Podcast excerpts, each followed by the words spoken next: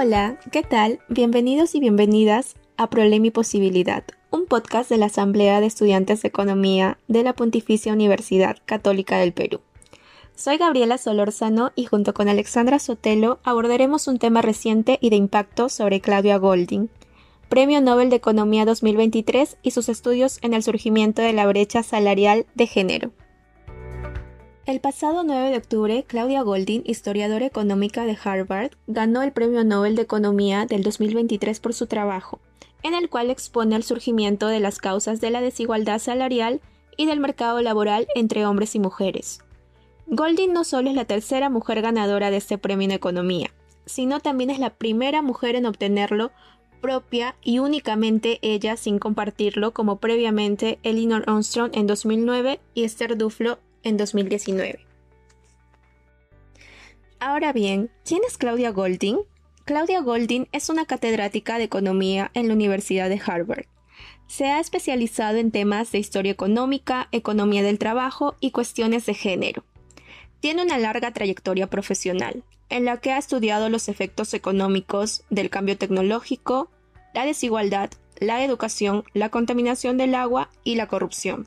Sin embargo, es notable su papel, específicamente en ciertos estudios, sobre el rol de la mujer en la economía estadounidense. Asimismo, se resaltan sus investigaciones de interpretación compleja acerca de los motivos de la bien documentada brecha salarial de género, la cual es la protagonista de este reconocimiento. ¿Cuál es la situación actual de la brecha de género en el Perú? Según un informe realizado por la Escuela de Buenos Negocios Centrum Pub, el Perú es el país con mayor brecha salarial en América Latina, con una cifra escala del 10.8% de diferencia en favor de los hombres sobre las mujeres. Además, se dice que de las 25 regiones peruanas, incluida la provincia constitucional del Callao, 19 revelaron tener una brecha mayor al 10%. Esto debido a que las mujeres presentaron una menor participación en el mercado laboral y también porque destinan menos horas trabajadas en dicho ámbito.